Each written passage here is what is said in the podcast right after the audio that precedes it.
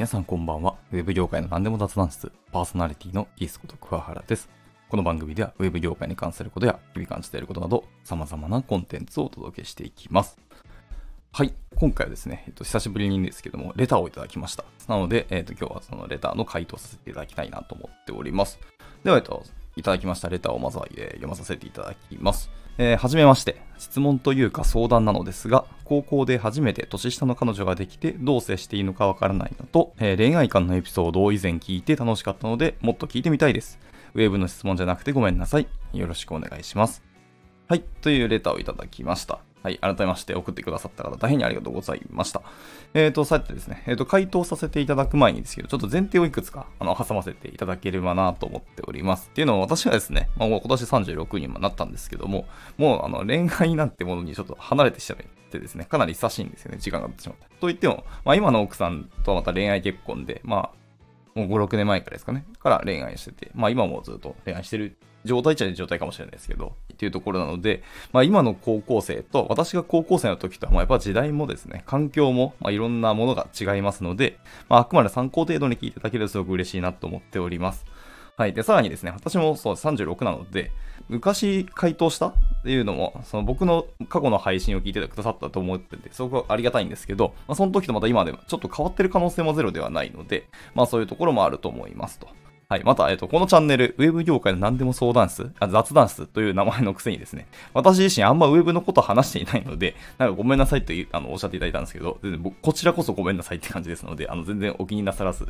はい、聞いていただければと思います。では、前置きはさておき、本題に入っていきたいと思いますが、えっとですね、まあ、あの、質問者の方のこのレターの内容だけを読みますとか、前提がわからないので、回答しづらいところあってですね。まあ今の学生さんって、まあ正直何して遊ぶんですかね。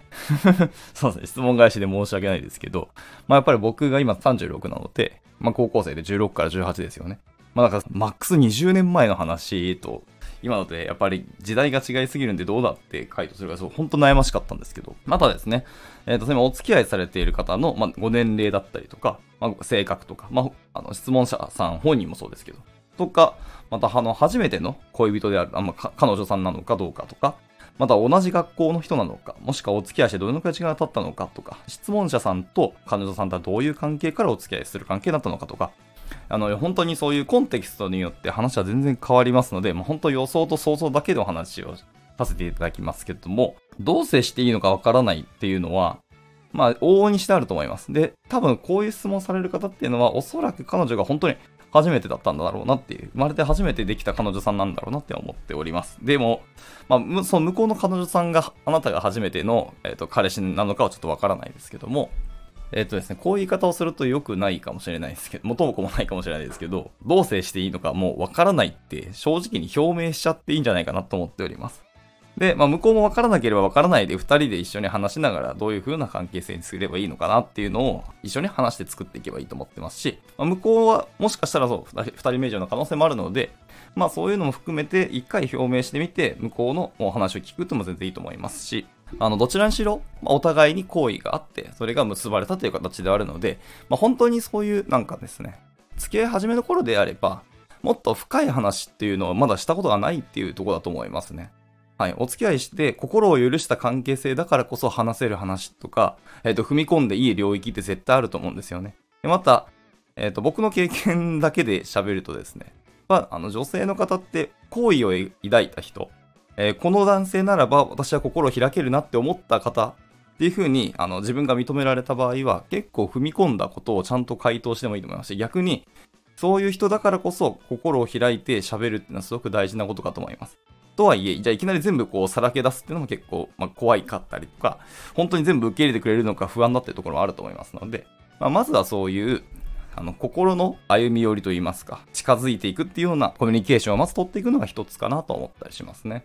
で、まあ男性なので多分格好つけたいとは思いますし、僕も昔そうですね、まあ過去に何か彼女さんできて、まあやっぱり男としては何かしらこうかっこよくありたいっていうのはあると思いますし、それは当然だと思います。それを僕止める気はかけらもないですし、むしろ全然やっていいと思います。やっていいと思いますけど、まあ多分バレてますし、あ、今格好つけて、頑張って格好つけてくれてるんだろうなっていう風に、どうせあの見抜かれてます。女性ってその辺やっぱりあの鋭いですので。ですけど、それも踏まえてカッコつけていいと思います。ちゃんとあなたのために頭使ったり努力したり頑張ってますよっていうのはしっかり伝わるので相手には。なので、等身大のあなた自身のなんかいろんな頑張りをしていいと思いますし、いろんな恥かいたり失敗してもいいと思います。本当にその瞬間瞬間はすごく恥ずかしいかもしれないですけど、ちゃんと恋が受け止められていると僕は思いますね。まあ、そういう関係性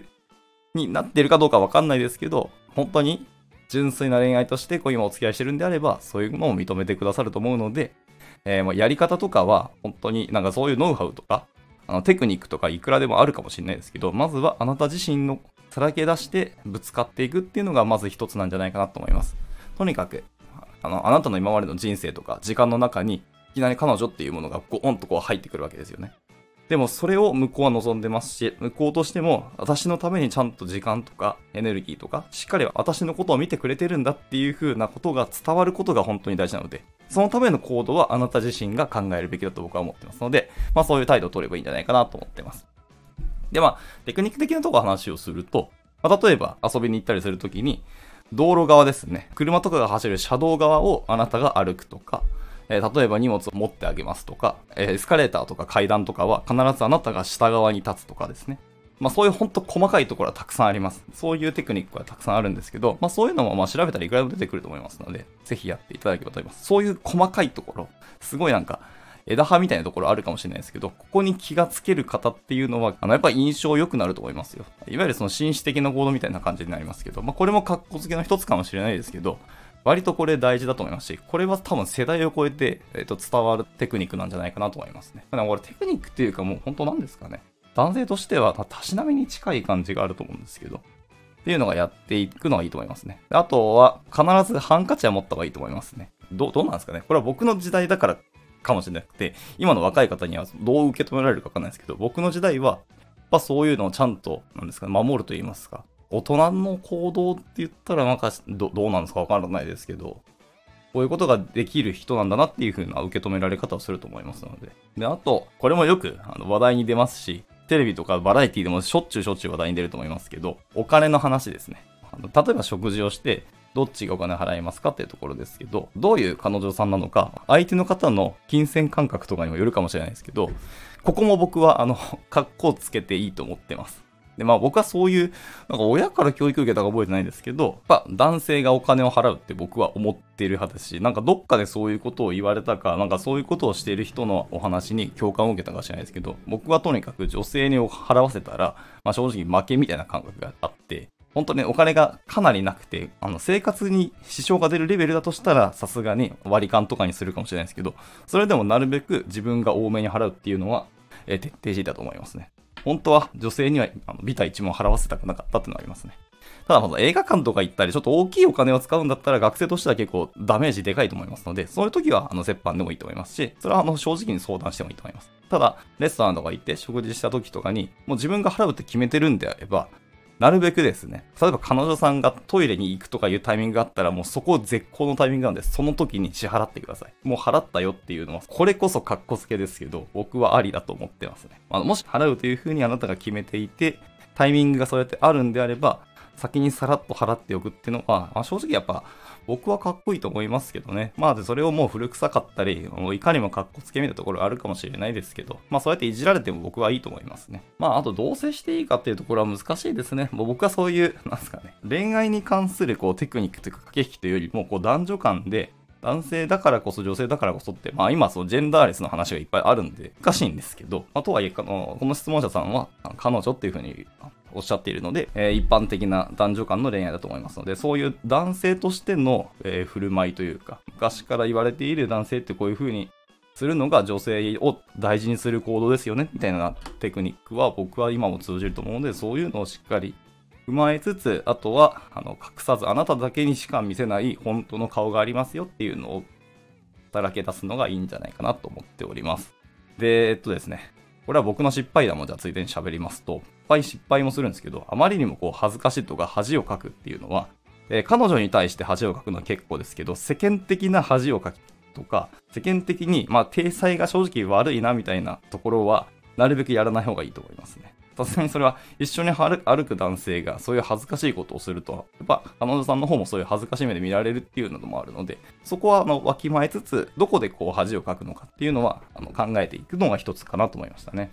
あとは、まあ、僕あんまりあのデートプランとか考えるのすごい苦手で、えー、毎回毎回、正直言うとこう、ぐいぐい引っ張ってくれる彼女とか、自分はこうしていきたいんだっていうところで、あ、じゃあ僕はそれについていくよぐらいの感覚で、えー、最初いたんですけど、やっぱそれはね、よろしくないと思いました。あなたもプランを考えたり、あなたもエスコートをするっていうところですね。まあ、男性として引っ張っていくっていうのは、どっかしらなんだかんだこう男女って、もう DNA レベルで刷り込まれてる感触が僕の中にはあって、まあそういう女性かどうかわからないですし、今はそうバリバリにあの働いたり、あの男性より稼いでるってみたいな女性の方も本当たくさんいらっしゃって、もうなんか本当に男尊女卑が、まあ、日本は根強いんですけど、それがもう破壊してきてるなってすごく感じているので、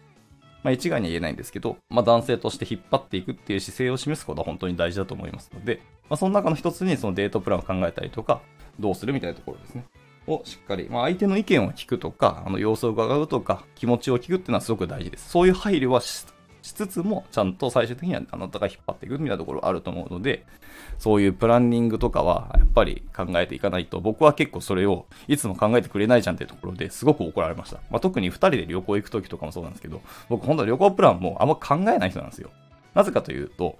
まあこれ言い訳ですし、僕の話になっちゃうんですけど、旅行とかってそういう予期しないところ、ハプニングが起きた時こそ思い出にすごく残るし、そういう時の行動っていうのは、予定になかった行動っていうのは、ぐだる可能性もあるし、いろいろ大変だったって思いするかもしれないですけど、とはいえ、その時じゃないと見られなかったこととか経験できないことってたくさんあるんですよね。で、ブランディングとかスケジューリングって予定をすると、予定以上のことってほぼ起きないんですよ。想像外のこと、想像できなかったこと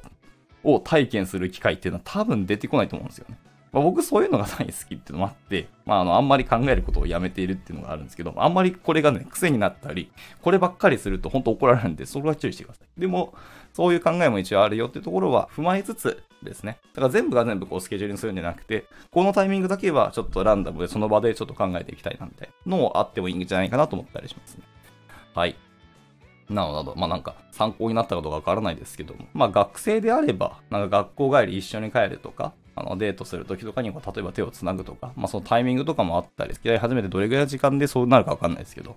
とにかく一緒にいる時間をなるべく作ろうと努力してますよっていうのはいいと思います。ただ、自分のやりたいこととか、あなたの時間をしっかり作ってますっていう示すのは大事なんですけど、あなたのために自分のいろんなものを犠牲にしてますっていう風に映るのは逆効果になるので、ちゃんとあなたのやりたいこと、夢っていうところに全力で取り組んでますよって、その中で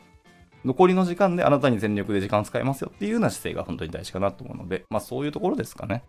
と思いました。はい。まあ本当に見かけ上の行動だったりテクニックっていうのもありますけど、根本的にそういうマインドがあるかっていうのはすごく大事です。